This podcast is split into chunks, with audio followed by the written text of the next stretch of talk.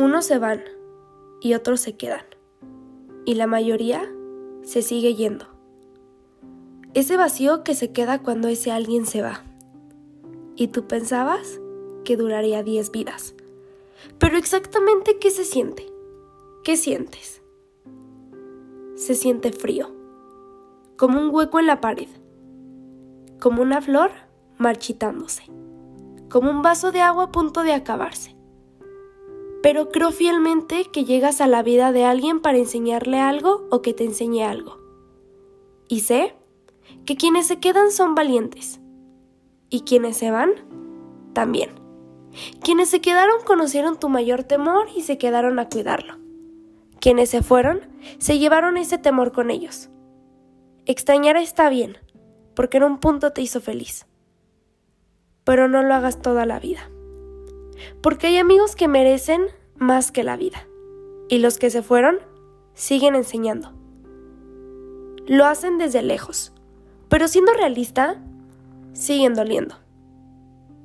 Y quizás duelan toda la vida, pero ya caducaron. Y está bien, pero hay que seguir. Recuerdo estar en primero de primaria y sentarme a lonchar sola en la puerta de la escuela. En sexto tener amigos en cada salón, para que al final del día un error cambiara mi vida. Me quedé sola, en blanco. Ahí entendí tres cosas. El que verdaderamente está no juzga. El que verdaderamente está escucha. Y el que verdaderamente está no huye por miedo al que dirán. Los amigos duelen. Duelen porque son esa familia que tú escogiste. Y cuando se van, se llevan esa parte de ti que les entregaste. Pero está bien. Debemos entender que todo es momentáneo. Y los amigos también lo son.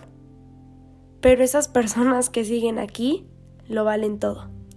Lo valen todo porque se quedaron en el invierno, primavera, verano y otoño. Porque tomaron el papel completo. Hay que agradecer por eso. Porque hay amistades que realmente sí se merecen todo. Y apuesto que tú eres ese amigo para alguien. Tú, porque te quedaste cuando todos se fueron. Tú, porque le diste vida a mi vida. Tú, porque lo vales. Hay almas gemelas que se disfrazan de amigos y medias naranjas que usan maquillaje de confidentes.